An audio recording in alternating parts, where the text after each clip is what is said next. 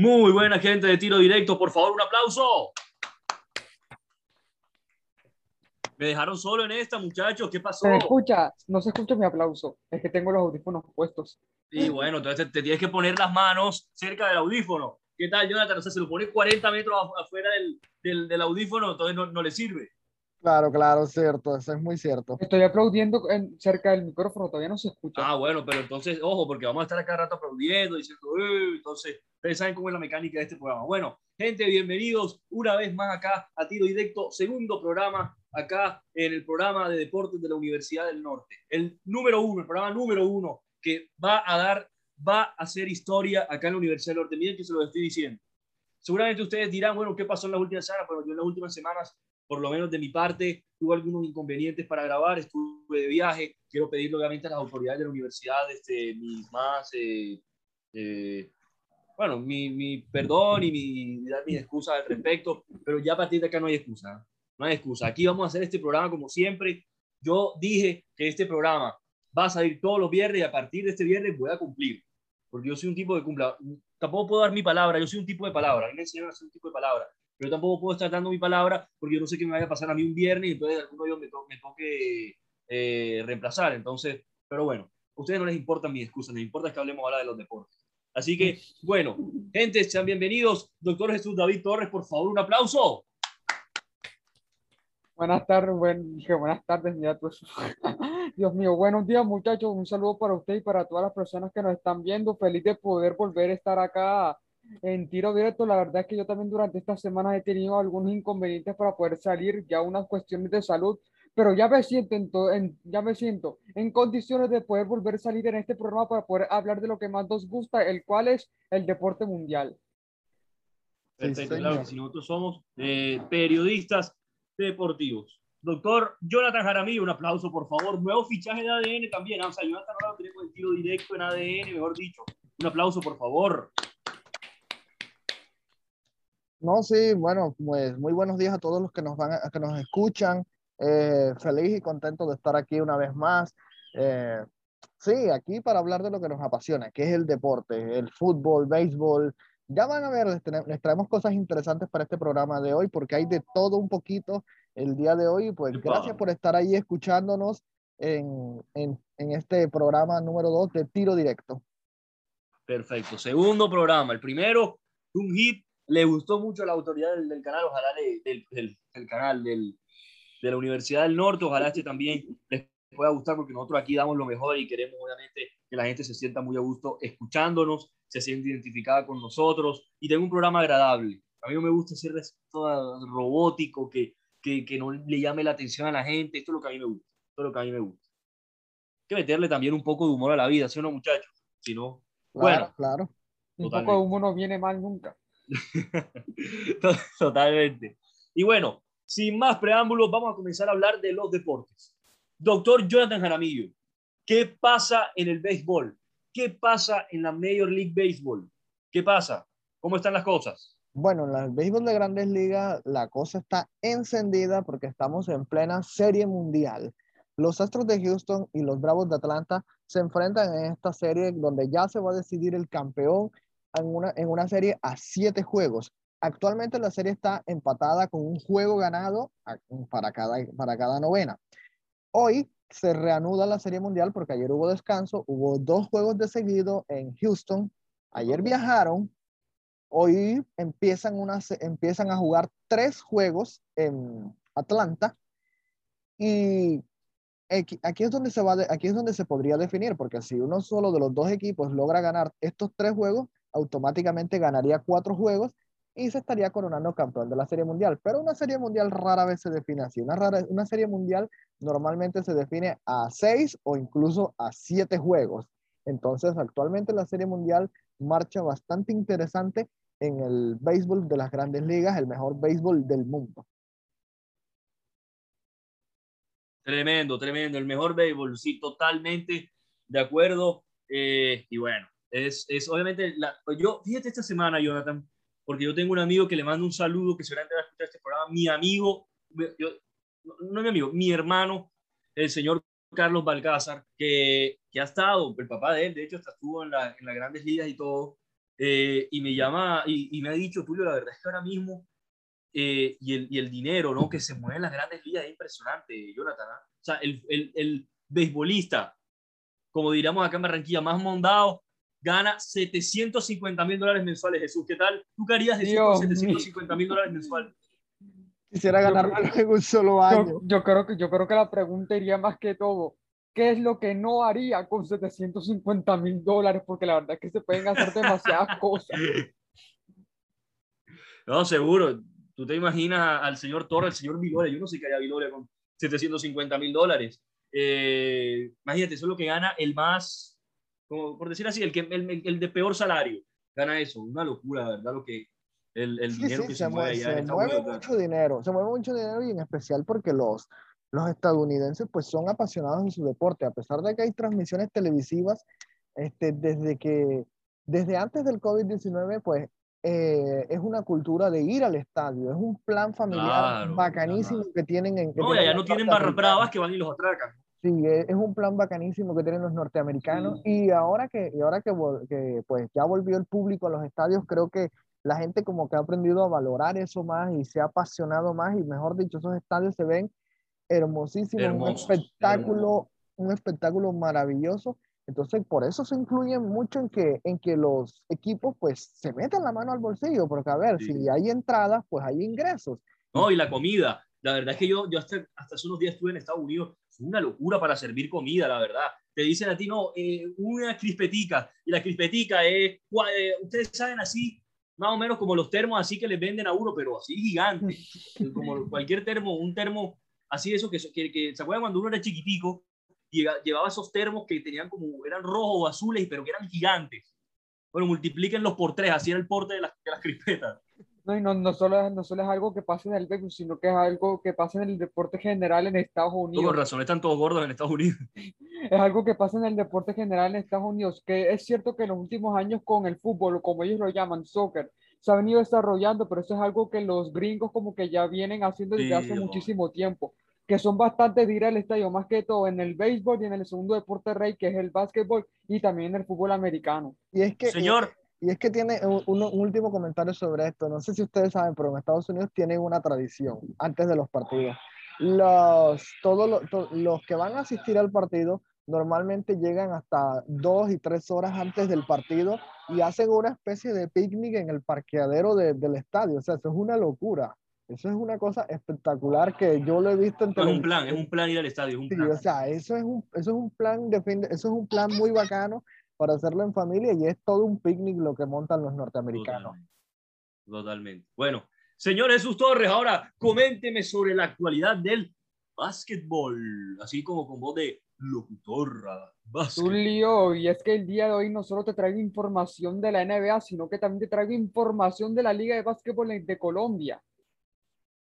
Muy bien, muy bien, me gusta. Apoyando, eh, apoyando lo colombiano, me el gusta. deporte local. Y es que primeramente vamos a hablar de la NBA, por supuesto, la competencia rey del básquetbol a nivel mundial.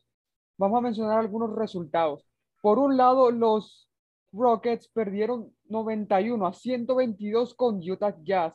Cabe destacar que gracias a esta victoria, Utah Jazz se pone como líder invicto de la, de la conferencia oeste con una racha de cuatro victorias consecutivas, invictos totalmente y cuatro victorias consecutivas. Están en un gran momento de forma los Jazz. Falta ver si pueden mantener este ritmo a lo largo de la temporada, porque como dice el dicho, no es como, no es como se inicia, sino cómo se termina. Por otro lado, Epa, tremendo dicho, ah, Sí. tremendo. Y Jonathan fue total, al, al, total. al y es, hueso al- y es algo que aplica para todos los deportes. Cualquier Sí. deporte. y para la vida. Por otro lado, los Chicago Bulls perdieron 103, ojo, 103 a 104 con los Knights. Uf, se quedaron, a, se, quedaron, se- se quedaron a un punto de haber llevado este partido a una prórroga, porque eh, cabe destacar eso, que en el básquetbol no se puede empatar, sino que cuando hay un resultado de empate, se tienen que jugar tantas prórrogas como sean posibles hasta que haya un ganador, por lo que en este caso Chicago Bulls se quedó a un punto de enviar ese partido a una prórroga para ver quién era el nuevo ganador, pero al final no pasó. Por Y- este y- lado, sería bueno, ser sería bueno, tremendo partido.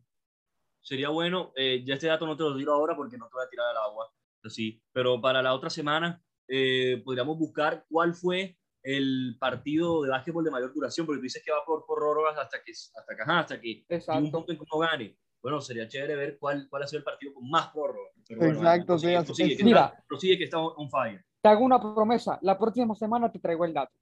O les traigo el dato a todos. Dale, Pero dale. Sucede como en el béisbol, que recuerdo una vez un partido de 20 innings. Acá cabe destacar que en ¿De cuánto? Tremendo. 20 innings, porque igual en el béisbol tampoco se puede empatar y si al final del noveno inning están empatados todavía, tienen que jugar hasta que haya un ganador. Ah. El, el más extenso que recuerdo fue uno de 20 innings. Claro que no Oh. sé si sea el más extenso de la historia, pero es el que yo alcanzo a recordar de béisbol. Bueno, prosigue, Jesús. Estos son los deportes que, les encantan a los gringos, donde no hay empates. Bueno, ya hablando un poco más de este partido, los Chicago Bulls perdieron una racha de cuatro victorias consecutivas. Y en este caso, los Knights, gracias a esta victoria, se montan en la cima de la conferencia, de la conferencia este con cuatro victorias y una derrota. Y ya para mencionar otro resultado aquí destacado, los Golden State Warriors perdieron 101 a 104 con los Grizzlies. Los Warriors sufren su primera derrota de la temporada y se ponen segundos de la conferencia oeste con cuatro victorias y una derrota. Por otro lado, Grizzlies de esa misma conferencia se ponen quintos con tres victorias y dos derrotas. Y ya muchachos, vamos a pasar directamente al básquetbol de Colombia. Vamos a hablar de Me gusta, me gusta, dale.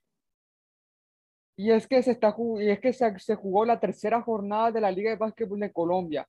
Cabe destacar que desde el año pasado se viene, juga- se viene jugando en una especie de burbuja por, por, la pandemia de COVID-19. El año pasado se jugó en Cali y este año se está jugando en las islas de San Andrés. En este caso, el día de el día de el día miércoles 27 de octubre se jugaron tres partidos. Los Caribbean Store Island, el equipo que pertenece a San Andrés Islas, vencieron 83-73 a los Piratas de Bogotá. Por otro lado, ese mismo día, los Cóndores de Cundinamarca perdieron 59 a 75 con los Sabios de Manizales.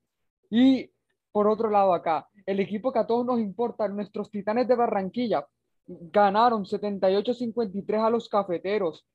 Cabe destacar que los Titanes son los actuales campeones, muchachos, lo sabían, actuales tetracampeones de la Liga de Básquetbol Tremendo, de Colombia. Un aplauso para los titanes, por favor, y, y cantamos Titanes, titanes. Titanes. actuales, tetracampe- actuales tetracampeones, ya llevan cuatro campeonatos seguidos ganan, ganando la liga y van por el quinto. A pesar de que perdieron el primer partido, los otros partidos los han ido ganando. Entonces, a- poco a poco están co- co- cogiendo el ritmo a ver si se puede, si es posible ese quinto campeonato, del cual yo espero sinceramente de todo corazón que se dé. No sé ustedes. Totalmente, totalmente. Claro, eso es lo que todos queremos. Y, y, y que dejen el nombre de, la- de nuestra amada Barranquilla lo más alto. El día de ayer, para complementar un poco la, la jornada, el Team Cali venció 63 a 66 a 63 a los Búcaros. Si acá estuviera José Juliano, no sé si estaría llorando un poco porque sus Búcaros por tres puntos perdieron ante el Team Cali, no sé. Y Bueno. acá para, para mencionar otro resultado, los Motilones vencieron 73 a 51 a los Corsarios de, Cartagena. Y cabe destacar que los, trigui- los Triguillos de Antioquia iban a enfrentar a los Cimarrones del Chocó, pero por alguna razón el resultado no ha salido de la luz, tal parece que el partido no se ha podido jugar. Tremendo, tremendo, Jesús Torres. Y bueno, eh, aprovechando que, bueno, la verdad es que hoy no, no pudieron estar muchos, si, como se pueden ver, solamente estamos Jonathan, Jesús y, y yo. Y bueno, voy a, voy a hablar hoy de la UFC, que en teoría iba a comentar nuestro compañero Manuel Viloria, que el, cual no pudo estar ya nada él. el sábado en la UFC 267, por favor, señores, el polaco Jan Blakowicz va a tener su segunda defensa de la, de, por el cinturón en los semis pesados de la UFC, las 205 libras, ante el experimentado brasileño Clover Teixeira. Un combate que en teoría es duro, ya que el brasileño lleva persiguiendo el título por toda su carrera. Y esta parece ser su última oportunidad de conseguirlo. Tiene 41 años, muchachos. Ya es, yo creo que ya después de los 40 ya uno se puede considerar un viejo, ¿o no? ¿O, no? ¿O creen que uno ya a los 40 sigue siendo joven? Pues bueno, eh, yo creo que estos deportistas de alto rendimiento, los 40 tampoco es que estén tan viejos, porque ellos tienen que Sí, yo no sé, cuidarse, En el caso de un futbolista a los 36 ya está pidiendo oxígeno en la cancha. No, igual. Bueno, no, nunca sabe, Teófilo Gutiérrez con 36 juega mejor que muchos de 20. Igual, igual, yo no sé, pero sí, yo creo que 40 años, yo creo que ya sería una edad bastante, una edad, no sé si bastante avanzada, pero sería una edad avanzada, creo que en, en cualquier deporte, Y además por que lo tienes el menos en la trajín de toda la carrera. o por lo menos en la gran mayoría de los deportes que requieren, por decirlo así, una- un cierto trabajo de resistencia física, como lo es también el boxeo. Totalmente. No, y, y, y como te digo, es el trajín también de toda la carrera que al final te da, te da, te da. Fíjate que hay deportistas que recién cuando se retiran es que les comienzan a salir lesiones que tuvieron durante su carrera. Como por ejemplo, eh, al- algunos que la cara se les comienza a ronchar, por ejemplo, los de la UFC, que tantos puños que les dan en la cara comienzan a tener problemas en el cráneo, en el cerebro, ya se imaginan. Mohamed, Mohamed Ali, cuando ya se había retirado, le dio, si no estoy mal, fue una trombosis o algo así, Sí, obvio. obvio. producto de, tant- de tantos golpes por, por tantos años recibidos en un cuadrilátero de boxeo. Acá, acá no, no, complicado. no colaboran acá afuera en mi casa, ¿ah? o sea, están pasando aquí el peto, está pasando el, el mecedora, mecedora. Por acá pasó el guineo ahorita, así que por acá pasó el guineo ahorita, así que eso es por todos No, no, lados. no, ahora hay uno nuevo, ahora es tapabocas a 50 a 50 mil, una cosa así, más o menos. Sí, Eh, sí, Entre las la la bolitas de jengibre no pasa por allá. Entre las bolitas de jengibre para la Men- garganta. men- menos mal que yo estoy en un cuarto bien adentro de mi casa, porque si no también se escucharía a los vendedores. No, no, yo, te- yo Un tengo la saludo ventana al por- lado, imagínate. Un saludo para ellos igual que sabemos que, que sabemos que eso es su sustento diario. Claro que sí. Son trabajadores, gente que sale a trabajar. Así me gusta. Dice, ah, bueno, y lo último, el ruso Peter Yan y el norteamericano Cory Sandhagen, pelearán por el título interino del peso gallo masculino de la UFC. Un Peter Yan que está en la, búsqueda de recuperar su cinturón después de perderlo ante Aljamain Sterling por una rodilla ilegal. Debe estar ardido el doctor Peter Yan, ¿no? Doctor, eh, en la Fórmula 1, el señor en teoría es el, el doctor Alejo García, que le mandamos un saludo y no pudo estar. Hoy lo va a comentar el doctor Jonathan Jaramillo.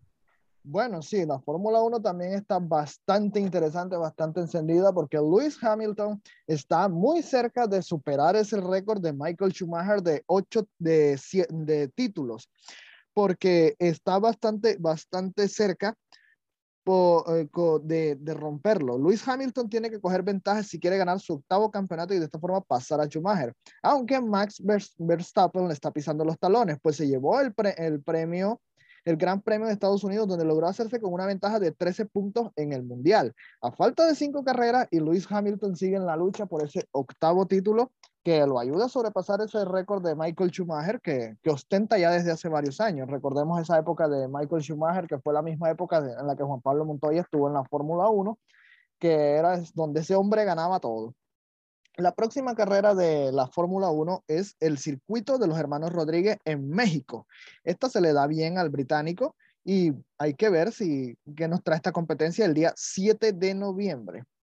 Por otra parte, Red Bulls es- ya está mostrando su poder. Un Max, un Max Verstappen le da la pelea a Lewis Hamilton. De hecho, se encuentra primero en la clasificación del Mundial. Por otro lado, podemos ver a Sergio Pérez tranquilo, seguro de sí mismo. Un Lando Norris que está desmontando, demostrando su calidad con 21 años. Botas con un desempeño aceptable, está de tercero en la clasificación general. Sin embargo, esta es su última temporada con el equipo alemán. Bien, y los Red Bulls esta temporada está haciendo algo de admirar porque fueron años donde pilotos de gran capacidad no lograban darle pelea a Mercedes, pero esta vez hay un digno contrincante para competirle a la escuadra alemana. Y les tengo otro datico por acá del béisbol, que ya hay fecha para el béisbol colombiano, se me había, se me había pasado decirles ese dato. Bueno, entonces hacemos un paréntesis o, o- ya terminaste en la Fórmula 1. Sí, sí, ya terminé Fórmula 1, entonces les voy a- dale, paréntesis y vamos con el tenis que lo tiene el señor Jesús, que era del doctor José Julián. Un saludo a José que está eh, en un tema, bueno, un tema personal a José. Le mandamos un saludo y que ojalá lo podamos tener próximamente acá porque es crack, es crack José Juliano. ¿ah? La gente lo va a querer bastante. Así que Jesús ahora nos comenta el tenis. Jonathan, tu comentario. Temporada 2021-2022 ya tiene fecha de inicio. Inicia el 11 de noviembre y se extiende hasta el 23 de enero, donde Caimanes de Barranquilla buscará defender su título. Oiga, todos los equipos barranquilleros ganaron título el año pasado. Faltó fue Junior, pero ajá. Sí, sí, el único que no da tiempo. Faltó, faltó fue Junior, pero Titanes y Caimanes se la llevaron toda en sus respectivas competencias deportivas. Entonces, se viene la temporada 2021-2022 y que ya contará con público, porque el año pasado fue con sistema Muy burbuja bien. en el estadio Edgar Rentería a puerta cerrada, pero este año Un ya aplauso, contará por favor. Vuelve el público. gente. Sí, señor. No solo.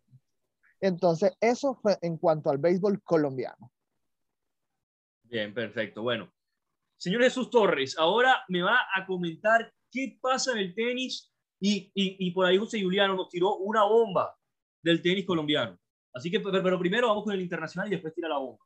En el, marco inter- en el marco internacional del tenis, cabe destacar que se está llevando a cabo el torneo ATP 500 de Viena, en donde ya se han producido varias sorpresas.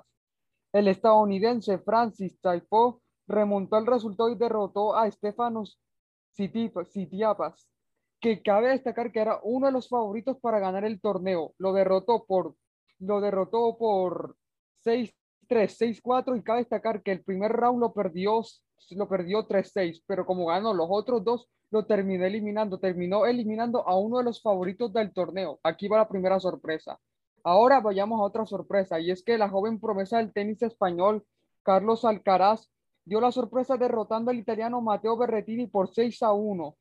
El segundo round lo perdió 6-7, pero el tercero lo ganó 7-6 y de esta forma ingresó a las semifinales del torneo. Y obtuvo un triunfo ante un jugador que, ojo, es top 10 del ranking ATP. Una joven promesa derrotando a un top 10 del ranking ATP. Vaya sorpresa que se, que se llevó a cabo en este torneo. Ok, perfecto. Bueno, entonces ya terminamos con el tenis, Jesús. Y por otro lado, ya yendo al tenis local, al tenis Perfecto. colombiano, la me faltó lo más importante. Sí.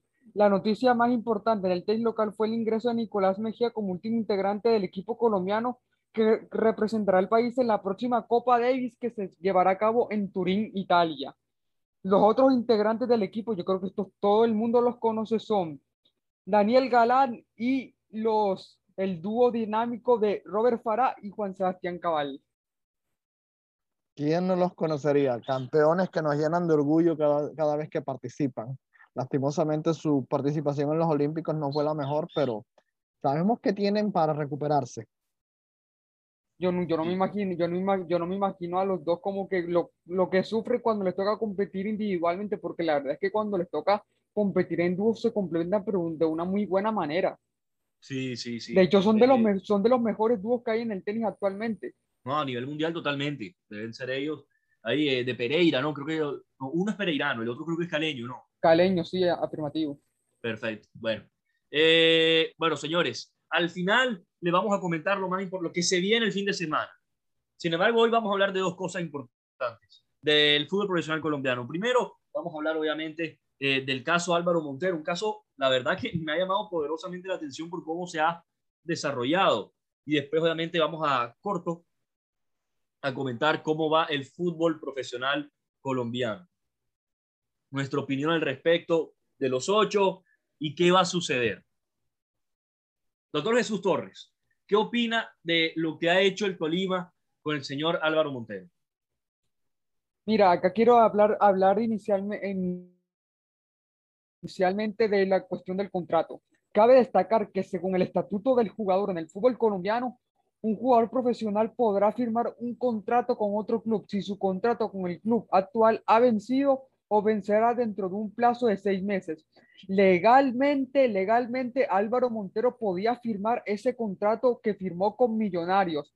Lo que, lo que se le critica es un poco es como la forma, porque sabemos que ya desde hace un, un tiempo, unos meses, la relación entre Tolima y Álvaro Montero venía siendo ya bastante, bastante turbulenta debido a que Montero quería ser vendido al exterior, pero Tolima se negaba porque quería sacar cierta cantidad, cierta cantidad por él que Álvaro Montero se ve que ningún equipo estaba dispuesto a pagar.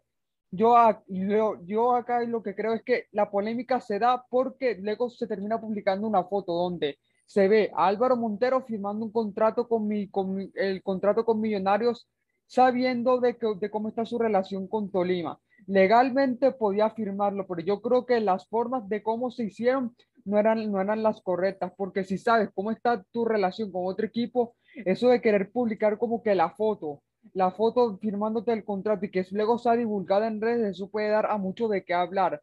Legalmente lo podía hacer, pero creo que las formas no fueron las indicadas. Sí, eh, a ver, para dar mi opinión al respecto.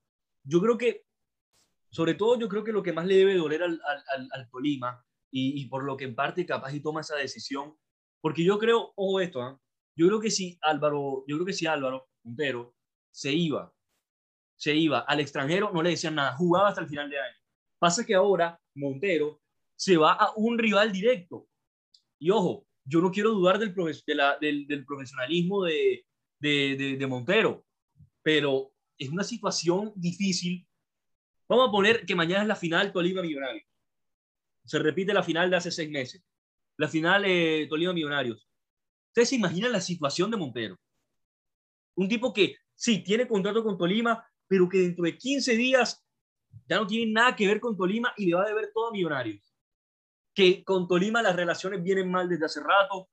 Es una situación difícil. Yo creo que Tolima como club actúa bien sacándolo a él de las concentraciones y haciendo eso. Yo, bueno, no sé si capaz y la rescisión del contrato tal vez no, no sé si era totalmente necesario, pero, pero sí lo que está haciendo el Tolima es manejar la situación como se debe. Y claramente esto también ha generado, Jonathan, que los compañeros estén, lo sientan como un traicionero. Ustedes vieron la foto que montó Caicedo, diciendo que, que, que uf, ahora mismo no tengo la foto, pero tratándolo a, a Montero como si era un, un, traicionero, como si estuviera traicionando al Deportes Tolima, de paso yéndose a un rival directo, porque hoy Millonario es el equipo es rival para ser campeón del Tolima. Tulio, acá para sí, complementar, muy... acá para complementar como con un pequeño dato, yo creo que también hay algo que le duele bastante al Tolima, es que como ustedes saben, Tolima siempre se ha caracterizado por ser un club que sabe hacer negocios, que compra barato y luego te, lo, te vende caro. Y es que Montero prácticamente se va a ir libre a millonarios porque él se le vence en contrato y, y Tolima no va a sacar ni un peso por él porque quedará totalmente libre y por eso es que Millonarios lo termina firmando, porque como queda libre, sabiendo que es uno de los mejores arqueros que puedes encontrar en el fútbol colombiano a coste cero. Entonces creo que eso es algo que también fue en parte por lo que está dolido Tolima. Y me parece bastante ni un peso podrá sacar, ni un peso y me parece bastante desagradecido de parte la, la, verdad no, la verdad lo que hizo Montero, o sea, no, no. Porque si no fuera por Tolima, Montero estuviera hoy, yo no sé, estuviera hoy en el CLT Fútbol Club, como dijo el doctor Espíritu. Álvaro Montero incluso, incluso ha tenido participación con Selección Colombia gracias a sus grandes actuaciones en el Tolima. Entonces, él es un gran profesional, un gran arquero al que, que merece todo el respeto, pero sinceramente hay que decir que en esta ocasión se equivocó. Esto de él podía firmar su contrato tal como lo menciona como lo mencionaba Tulio estaba en todo su derecho es algo completamente legal él no ha incurrido en ninguna falta sin embargo eso de empezar a postear fotos de que va para millonarios y todo este tema pues eso sí ya fue lo que quedó un poco mal ¿por qué? porque él debe tener puesta su mente su concentración todas sus miras, su enfoque debe estar puesto en el Deportes Tolima, que es el equipo en el que está actuando ahora y es el que le está pagando el sueldo ahora. Sí, Millonarios es, es el, que el equipo en el que va a jugar próximamente, pero su presente, su ahora debe estar concentrado en el Deportes Tolima y más si quiere volver a la selección Colombia, porque recordemos que el profe Rueda, pues... Y hoy, y hoy anda, te voy a decir una cosa, Jonathan. Anda llamando a, a cierto cosa. señor que a mí sigue sin convencerme como arquero, pero bueno. Eh, Jonathan, Ojo que hay, que hay, una cosa también, yo lo hablaba esta semana con unos amigos y se les, se les disparaba, se dispararon y dijeron, ¿cómo vas a decir eso? Es una barbaridad lo que estás diciendo, Tulio. Hoy Tolima tiene más vitrina a nivel internacional que Millonario. ¿Qué jugadores, ¿Cuántos jugadores ha vendido Millonario en, el último, en los últimos 10 años? A un grande de, de Argentina. Porque a Román al final, a, de Argentina o de a nivel mundial hablo. Porque no lo vendieron. A Román al final tuvo el problema del corazón y no lo vendieron. Así que no vale. Cuenta pero Tolima ha vendido a Villa en cuatro palos. Vendió a Chará eh, más Barrios. o menos también como en cuatro palos. Wilmar vendió Barrios.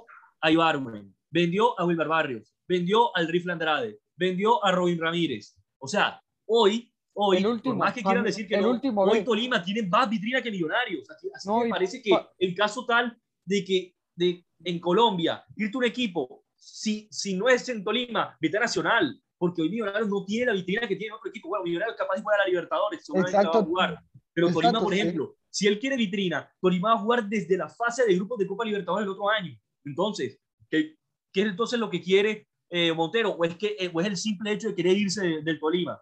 Porque ta- también sería al- algo, como acabo de decir, desagradecido de parte de él. Porque si no es por el, por el Tolima, que lo rescató porque, no, no, porque él no lo cono- porque él no, no sabía ni dónde estaban los papás, lo rescató el Tolima y la verdad, hoy es lo que es por Tolima.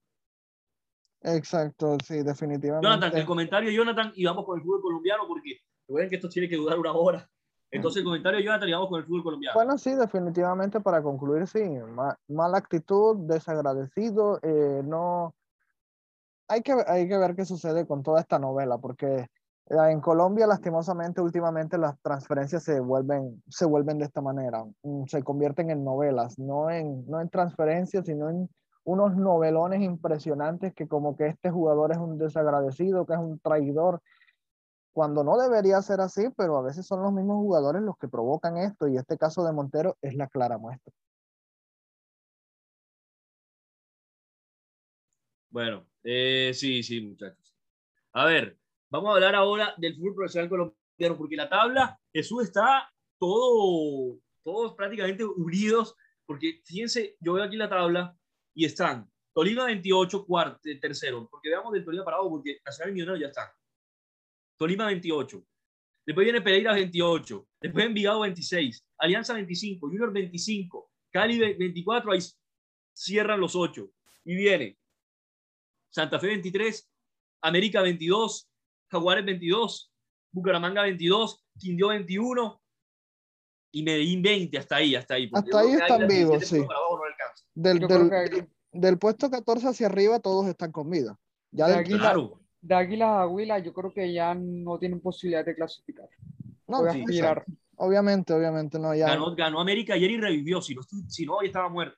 Yo, y, esa era un- y esa fue una derrota ba- bastante inesperada, porque yo creo que nadie se esperaba de que América fuese Ibagué, le plantara cara al actual campeón del fútbol colombiano, que en esta liga está de tercero, y le ganara por 1 a 0.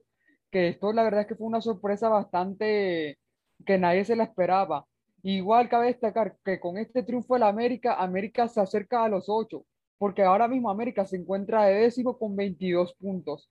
Y con este resultado, Tolima se mantiene es tercero en la tabla con 28 puntos. Igual yo creo que esta tabla en general habla un poco de que a pesar de que sabemos de que la liga, por lo bajo, la liga está baja de nivel, si hay algo que tenemos que destacar es que siempre a la hora de tener que clasificar a los ocho, casi siempre vemos como un trancón donde varios equipos pelean por clasificar a los ocho, que yo creo que esa es una de las pocas cosas que se le puede resaltar a nuestra liga, y es que cuando se trata de clasificar a los ocho, siempre hay como más de 10, 10, 11, hasta 12 equipos que pelean por entrar a los 8, peleando por 5, 4, 3, hasta, do, hasta dos cupos porque todos tienen posibilidades. Yo creo que es una de las pocas cosas positivas que yo por lo menos resaltaría de nuestra liga en este momento.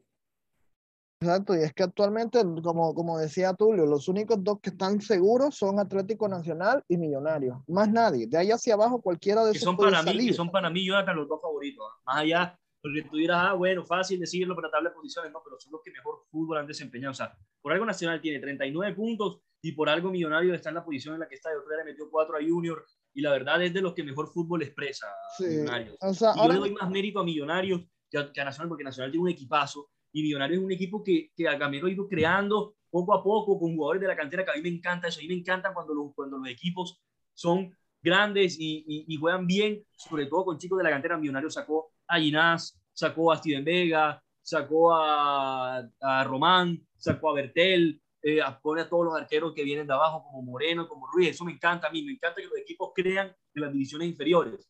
y es que Entonces, yo por eso le doy bastante valor a Millonario y que tiene un estilo y que juega bien, porque Millonario juega bien y tiene jerarquía adelante. Macalister Silva, que para mí es un gran 10, porque él es un 10, él no es un 8, él no es un 5, él es un 10. Y Fernando Uribe, que, que bueno, es para mí, junto a Duque, el mejor, los mejores nueve del fútbol colombiano.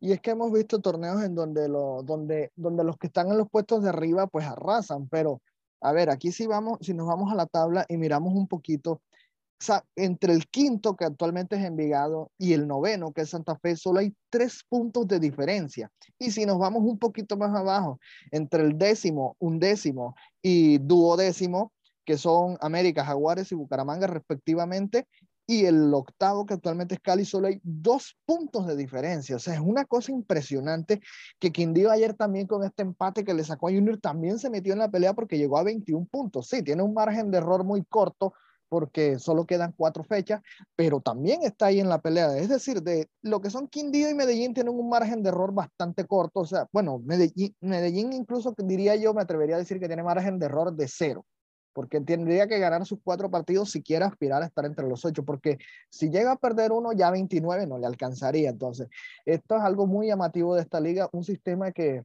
a pesar de que muchos dicen, no, que favorece la mediocridad, porque el que entra de octavo y es, verdad. Es el campeón y tal, pero hay que abonarle que ese que entró de octavo también hizo un gran esfuerzo. Puede que no, puede que no, no esté muy de acuerdo con este sistema de que sí, que que, que, el octavo puede llegar a la final contra el primero. Pero es premiar la mediocridad, Jonathan. O sea, que el octavo sea campeón por encima del que, del que quedó de primero. O eh, sea, o sea a mí me cuesta creer algo así. O sea, yo creo que el que tiene que salir campeón es el que salga de primero. Pero está bien. Eh, un caso distinto es la Copa Libertadores. Un caso distinto es la Copa Libertadores. Que, que, bueno, que es un torneo que, que es matinata o la Champions o el Mundial. Pero un torneo que es liga. O sea, a mí me cuesta pensar que el octavo es el que sale campeón. Pero es que así, fue, así fue como se diseñó desde hace años. O sea, es el, es el sistema que se ha diseñado y la gente, ese es el sistema al que está acostumbrado, porque seamos realistas, la gente no se va a acostumbrar que de sabes, por ejemplo, la primera le cambien el sistema. Sí. Tú sabes, Jonathan, ¿yo qué preferiría para el fútbol colombiano?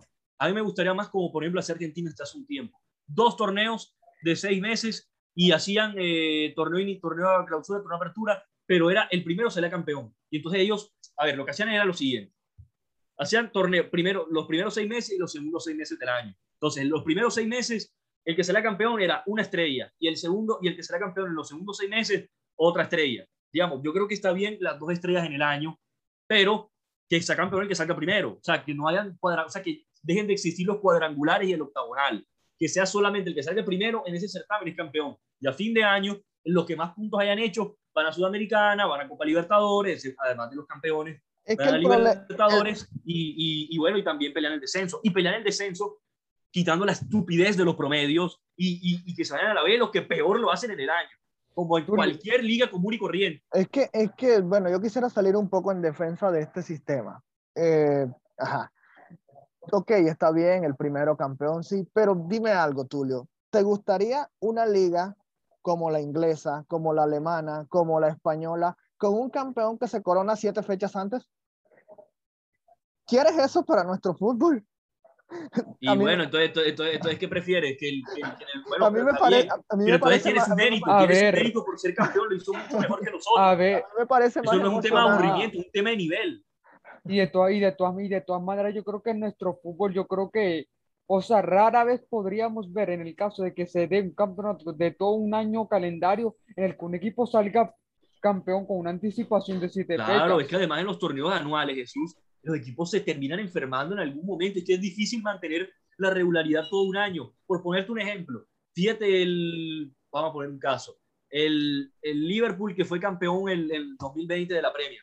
Era un equipo, fue un equipo que arrasó durante toda la temporada, fue campeón y al final, no porque haya sido campeón, pero bajo las revoluciones, porque mantener el mismo fútbol durante todo un año es imposible. En algún momento. El Atlético, de, Atlético de Madrid le pasó lo mismo el año pasado. Este, mantuvo un muy buen nivel, empezó arrasando con todo el mundo y ya sobre el final terminó agonizando para ganarse ese título. No, y, es que no, y es que al final también termina siendo complicado porque no solo terminan jugando la liga estos equipos, sino que también juegan Copa Colombia o torneos internacionales, entonces les toca gestionar la nómina. Y si tienes una nómina bastante corta, entonces ahí vas a tener problemas para gestionar para gestionar y poder obtener unos buenos resultados en todas las competencias que juegas porque los nombres simplemente no te alcanzan. La liga la, ha querido reformar en varias ocasiones, pero nunca nadie, nadie, apoya, nadie apoya eso. Entonces, por eso es que terminamos siempre a la larga con el mismo sistema. Sí, sí. Yo, además que todo el mundo quiere más oportunidades de ser campeón. O sea, prefieren dos estrellas en el año que solamente una. Entonces, yo, y además que es solamente una al año le da menos posibilidades a los equipos chicos de ser campeón, en parte, ¿no? Porque es mantener un año promedio. O sea, imagínate, le cuesta mantenerse un año entero. A Nacional a Junior, a Millonarios, imagínate cómo le va a costar el Boyacá chico. Entonces, yo por eso propongo, para que también puedan pelear los chicos de una u otra manera, para que después digan que yo no pienso en los chicos, que solamente pienso que son acá los grandes. Eh, yo propongo dos torneos de seis meses y que el primero salga campeón y en seis meses tú puedes mantener una regularidad. Eso es increíble. Ni siquiera son seis meses porque son torneos que inician finales de enero y terminan a finales de mayo. O sea, en realidad son cuatro meses. Bueno, hay que, hay que ver, hay que ver porque se están planeando reformas tal vez para el año próximo. Por, por ahí corre, por ahí corren muchos rumores en cuanto al fútbol, no solo aquí en Colombia, el fútbol mundial. Entonces, habría que ver qué va a suceder con este tema. Acá Eh, para allá. Sí, porque sí, tal vez, tal vez eso que estamos diciendo es verdad. O sea, es, es interesante, sí, en- en- ahí sí te apoyo totalmente, Tulio, en eso de acabar con esa payasada de los promedios. El, el descendido debe ser por reclasificación. Claro. Los Claro. dos, los Once Caldas lleva tres años dando pena y nada que se va a la B, hermano. O sea, eso, y Once Caldas está en un sitio, yo por ejemplo me pongo a pensar, o sea, Once Caldas está en un sitio que dice, yo por ahora no peleo el descenso, está ahí existiendo, no eh, escuchara, ni corta ni pica. Entonces eso no le da nivel al fútbol colombiano. Y Los equipos, y equipos como el Pereira y como el Quindío que están haciendo una buena campaña, además de pelear por entrar a los ocho, también les toca pelear por el descenso.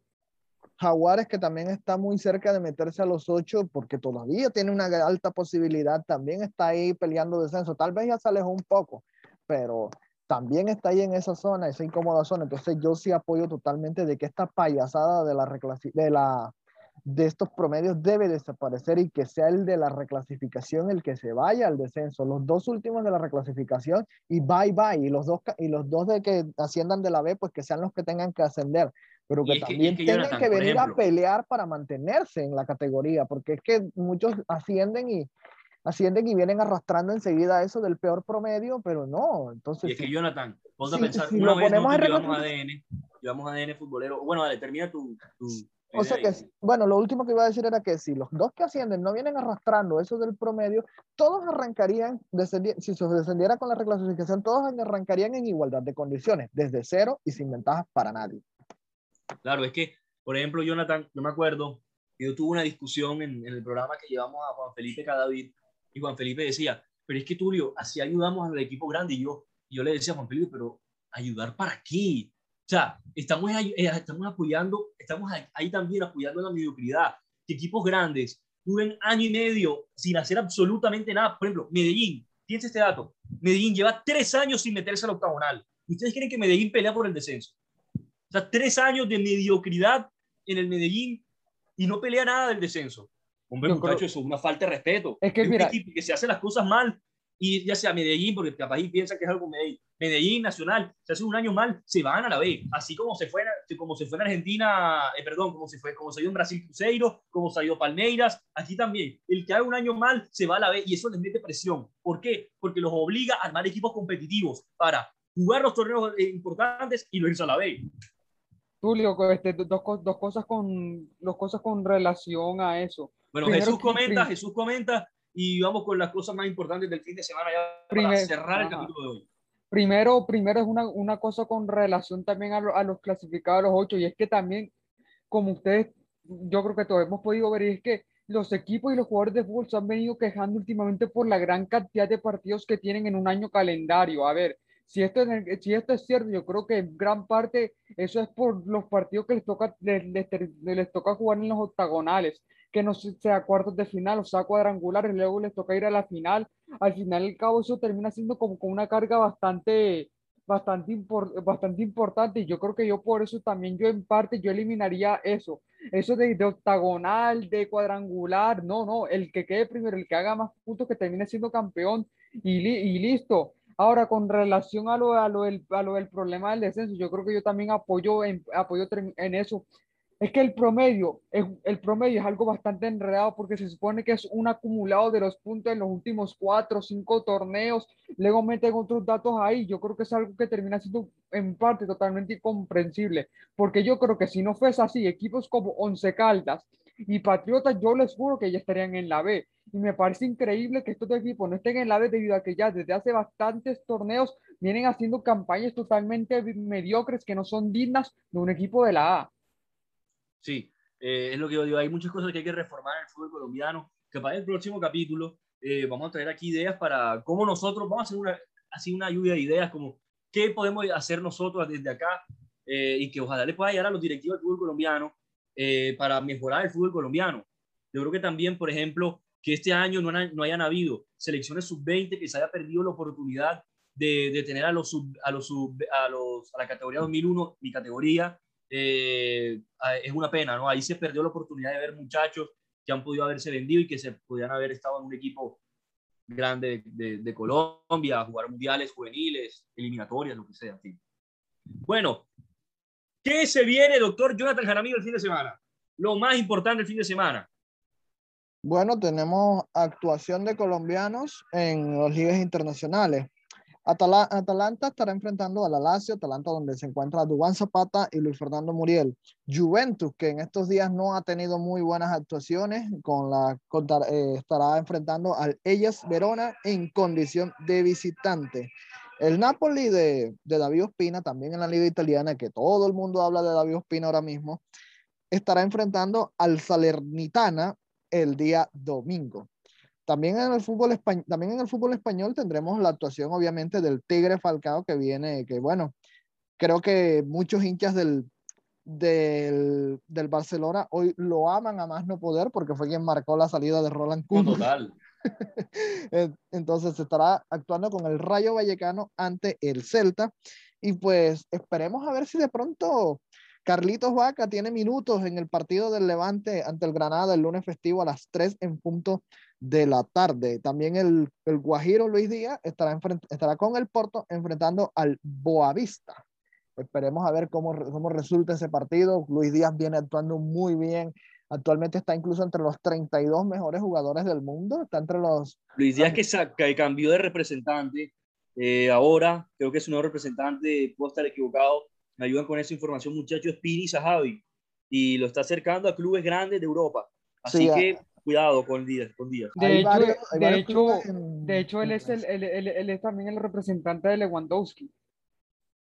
Sí, hay, hay, varios clubes que podrían ir por Luis Díaz en este próximo mercado de fichaje. El primero que está sonando desde, desde hace rato es el Newcastle, pues por esa grande inversión que podría estar realizando el, el jeque que compró a este equipo, que el Newcastle precisamente enfrentará al Chelsea este fin de semana. Vamos a ver cómo, cómo el, si el Newcastle puede levantar cabeza lo antes posible, porque si no, de nada va a servir por más plata que le metan.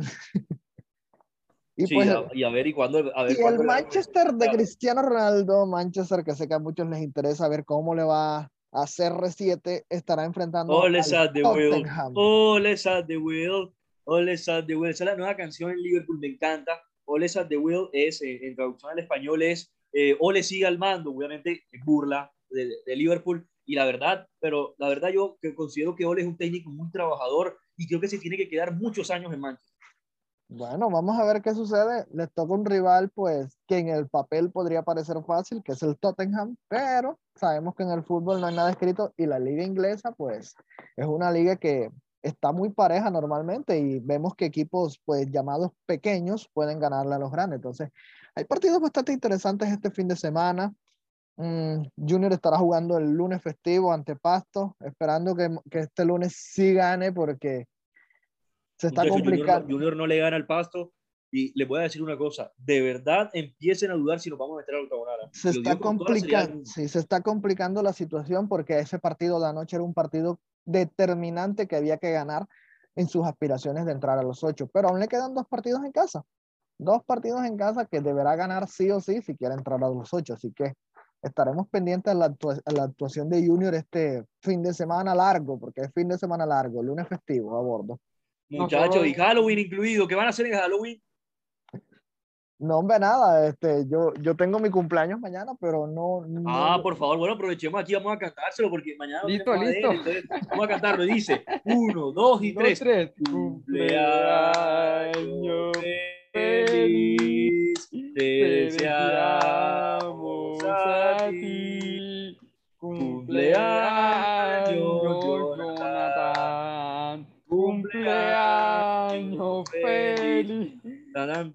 ¿Cuántos son ya? ¿Cuántos, ¿Cuántos vas a cumplir, Jonathan, para que la gente sepa? Uy, no, no, no, no, eso, eso es información clasificada. Solo diré que ah. yo, solo, diré que yo soy de, que yo soy de los 90.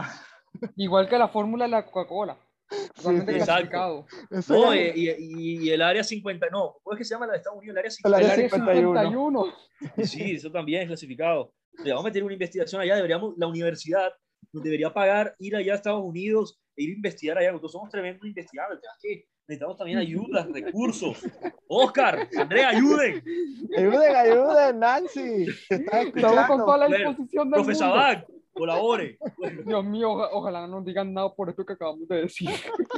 no, no, no, no, todo bien No, con no, ellos. no, ellos, ellos- no ellos creo. saben que este programa eh, va bien y saben que es en tono burlesco. En fin, eh, igualmente nada, ¿no? O sea, digamos, lo sé aquí el área 51, o sea, estamos hablando del área 51. Algo que obviamente no, no, no, no, no nos va a financiar ni, ni si los contrata Caracol o alguna ya empresa grande. Eh, sí, sí, sí, sí. Pero igualmente esperamos obviamente también con la universidad eh, próximamente estar cubriendo partidos, importante estar en la radio. ¿Cómo quiero estar en esa radio con ustedes, charlando, eh, vendiendo humo y hablando, hablando de la vida y de los deportes con ustedes allá en la radio, muchachos? ¿Cuándo? Eso sí, eso sí les podemos recriminar a la gente de la universidad, que nos den la radio, porque el día que nos den la radio, este programa vamos a romper y vamos a tener el mejor rating en la historia de la Universidad del Norte. Se van a acordar de mí. Sí, sí, eso vamos con Amén. todas. Eso vamos con todas. Sí, este año, bueno, nos las abran. Y, y nosotros también tenemos que comenzar aquí. La otra semana, Alejandro, escucha esto, vamos a armar el Twitch. Cuando quieran nos juntamos tú y yo, armamos el Twitch. El tema es que yo, como- les digo, no he tenido tiempo. De paso, hemos estado hasta en parciales nosotros, Jesús. Entonces nos ha costado un poco Ujú. armar el Twitch, pero, pero bueno, vamos a armar el Twitch porque en, en realidad en Twitch puede, puede, puede uno meter más gente. Nosotros somos bastanticos, ah, nosotros no somos cinco, cuatro pelagatos, somos cinco. Lo que pasa Ah, es que en este último tiempo no, han podido estar todos. Lo que pasa es que algunos de los, algunos de los que estamos aquí ya estamos en último semestre, entonces es complicado porque nos Sí, toca, sí. nos toca claro. prácticamente que dividirnos por 10 porque, porque tenemos que, que andar por aquí, andar haciendo trabajo de grado, que en entrevistas, Total. esto es una cosa de locos. El, octa- el el octavo semestre es impresionante, una exigencia impresionante, pero que esto lo hacemos por amor al deporte, que le el Eh, por amor al periodismo. Y el periodismo. por amor al deporte y por amor al periodismo, porque si, si escogimos esto, pues es porque es lo que nos apasiona. Totalmente. Y bueno, eh, bueno, gente, la verdad ya, no, yo creo que ya lo que pasa aquí en adelante ya sobra. Así que bueno, gente, la verdad, muchas gracias por estar con nosotros. Queremos darle muchas gracias a las autoridades de la Universidad del Norte, a Andrea Cancino, a Oscar Arias, que son los que nos han estado apoyando, al profe Sabá, que más o menos ha estado eh, pendiente de nosotros. Espero, espero yo hablar próximamente eh, más con él para, para hablar al respecto de este muy bonito proyecto. Y ojalá que ustedes también, la gente de la Universidad del Norte, nos escuchen y nos compartan. Nosotros, además de esto, apenas el segundo capítulo, eh, vamos a estar poco a poco armando de verdad un programa eh, que, que, que yo sé que va a ser un, que va a ser palabra sagrada en la Universidad del Norte. Se van a acordar de mí.